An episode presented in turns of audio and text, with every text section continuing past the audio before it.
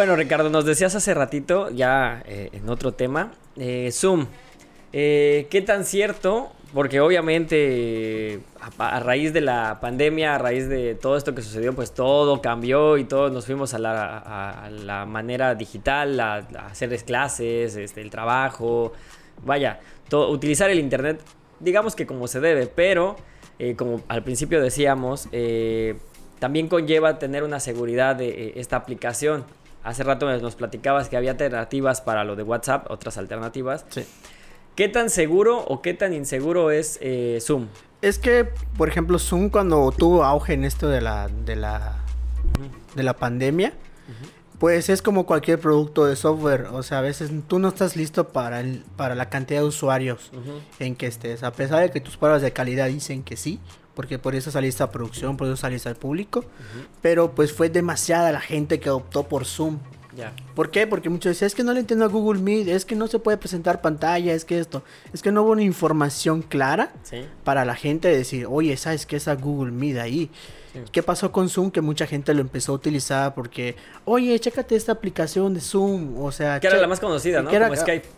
Exacto, como que, chécala, aquí se pueden hacer tus clases y todo esto, y que, y, o sea, y fue como que el auge. ¿Y qué pasó? Que hubo gente que se, que se interesó en Zoom y empezó a hacer pruebas de seguridad, empezó a hacer pruebas de penetración.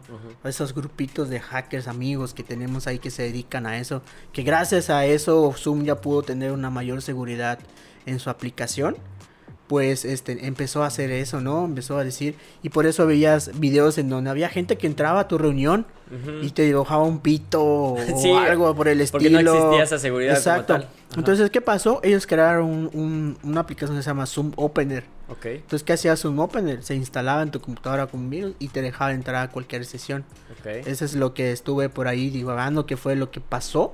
Entonces, ese, eso fue como que eh, propagado como para hacer este tipo. Entonces, Zoom empezó a trabajar bajo la marcha. Haz de cuenta que tú estás corriendo y como Sí, que sí, te sí. están componiendo tus tenis, te están componiendo tu traje, te Sí, están por como lo que costurando. decías hace rato, ¿no? Entonces, como no estaba listo la plataforma de Zoom para recibir tanto usuario, Y más por la pandemia. ¿no? Ajá, exacto, más por la pandemia. Entonces, sí, sí se vio muy comprometido a- a- en los primeros meses de, de- de esto de la pandemia, del hecho del teletrabajo, de las clases, Todo. del- de todo lo Sí, que porque sea. no, no somos cientos de personas, somos Exacto. millones de personas que la estaban usando. Entonces, millones en todo el mundo, los servidores, literal, tuvieron que emigrar a otros servidores un poquito más distribuidos, su data center estuvo comprometido igual, entonces fue un hecho, es, fue un error humano, ¿no? Aquí es como podría decirse el gobierno y sus armas militares o algo Sí. así, eso es el software, ¿no? Sí. Si tú tienes un error humano, Pues va a y- tener y- y repercusiones. no se vio en, en- en producción, en calidad, como se ve en, el, en, en la industria del software. Pues cuando salga vas a tener muchos problemas. Sí. ¿Por qué? Porque a lo mejor tú ya lo probaste con 10 usuarios, con 15, con 20, o sea, con 1000, pero no lo has probado con millones. A, ver, a ver qué tal la carga. Y ahorita que ya la tienen, pues ya tienen como las bases de decir, ah, puta, ya aguantamos a tantos miles de millones de personas que lo están usando. Y, entonces, y eso fue que pues fueron trabajando sobre la marcha, su seguridad, ¿no?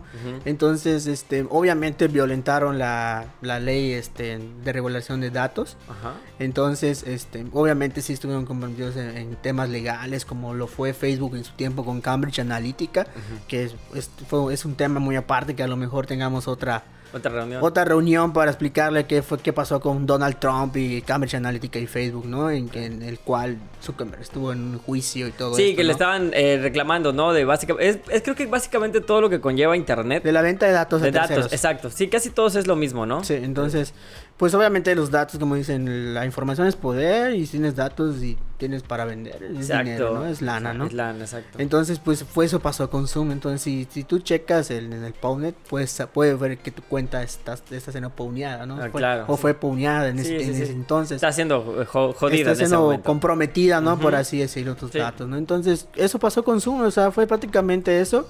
Y pues hay mucha gente que mejor dijo, ¿sabes qué? Yo no voy a utilizar Zoom, me voy a Microsoft Teams, Ah, claro. me voy a Google Ah, Meet. a eso te iba a decir.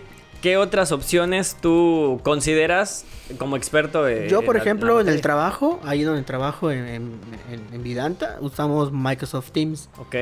Pero a veces usamos Google Meet. O sea, tenemos de las dos. Tenemos del portal Office y portal Google, el G Suite, por así decirlo, ¿no? Entonces, mayormente, pues en el Office hay más herramientas, ¿no? Pero utilizamos Microsoft Teams. Claro. Entonces ahí tenemos un historial de cuántas reuniones tuvimos a la semana y todo esto. Entonces son esas opciones, ¿no? También en Telegram se pueden hacer videollamadas grupales, uh ya se pueden compartir este en pantalla y todo eso. Entonces hay muchas opciones aparte de Zoom, que no descarto que que ya ha mejorado, pero la gente aprendió, ¿no? La gente aprendió muchísimo en la pandemia y más que nada a leer, o sea, yo siempre le digo a la gente que antes de que instale un software, antes que se cree una cuenta en una aplicación, sí. léete los términos y condiciones, las políticas de privacidad, qué datos tuyos se están compartiendo, qué datos, porque mayormente todos los datos que utilizan los websites, las aplicaciones son datos paramétricas. O sea, tu geografía, tu sexo, o sea, en, dónde te conectaste, qué IP fue la que te conectó, cuál fue tu flujo en el sitio, qué datos recabamos, entonces todo eso. Y al final de cuentas es una información tan personal que, que, vaya, que alguien un mal, le pueden dar un mal uso. Exacto. que es lo mismo que decíamos, creo que en el episodio 5, ¿no? que normalmente, em, como decimos, ¿no? A veces la gente mamadora, de cierta manera, que sube dónde estoy, que, cuántos hijos tengo, que en qué trabajo, ¿no? Por eso es que creo que la gente siempre tiene esta preocupación de... El, Internet claro que es mágico, pero al igual tiene su lado oscuro que si mal utilizan mi información nos puede nos puede cargar el payaso, ¿no? Por eso es que siempre recomiendan nunca des tus datos personales como vaya las cuentas, las contraseñas y con todo este desastre de, de la pandemia, ¿Tú cuál considerarías que es la mejor plataforma entre estas? Porque Zoom es la más comercial. Pero tú cuál consideras que digas, la, verdad creo que esta es la mejor tanto en seguridad, en calidad y, porque la uso constantemente. Yo puedo decir que Google Meet, Google Meet, Google Meet es bueno. Porque por ejemplo, tú cuando tienes una cuenta normal de Gmail, puedes hacer tus videollamadas, pero yo cuando tienes una cuenta de, de G Suite de, con Google, con un correo, no sé, eh, mauricio arroba atrapadosenisla.com, entonces ese servicio con Google, tú puedes grabar las, las, las, las, videollamadas como evidencia de que tuve una junta de trabajo, se habló de esto y de lo otro, ¿no? Entonces, este... Eh, yo lo recomiendo mucho, yo lo utilizo bastante, pues porque tú haces las invitaciones y toda la gente que tiene acceso a la invitación Como un y le da a confirmar, puede acceder a la reunión. O sea, si estás invitado pero no este, aceptaste, puedes, entrar. pero te va a decir, alguien está procesando tu... tu, solicitud para entrar a la reunión. Entonces, si alguien comparte el link, va a decir tu nombre. No, tal persona quiere entrar. ¿Le das acceso o no? Le negar. Entonces con Zoom no pasaba eso, con Zoom Opener lo que hacía se, se burlaba ese filtro porque lo tiene Zoom, se burlaba ese filtro y entraba. Claro, y ya podía entrar y lo que decías, ¿no? Te dibujo un pito y te empiezo a chingar y te empieza a molestar, claro. Entonces, este, fue eso, como te digo, o sea, no tenían pensado la cantidad de gente que había y colapsó, ¿no? Creo que tiene el mismo tema. Eh, no sé si te acordarás que hace no mucho tiempo y que fue muy sonado también, que en este programa de deportes en ESPN, creo que fue en ESPN, este, que uno de los conductores o periodistas no acuerdo cómo se llama el señor. Y si nos No, no Saga. Saga se le filtró sus fotos, güey. El pack. El pack. Eh, no, este. Ay, es este cabrón. Es un señor ya viejito con un bigotito tipo Hitler.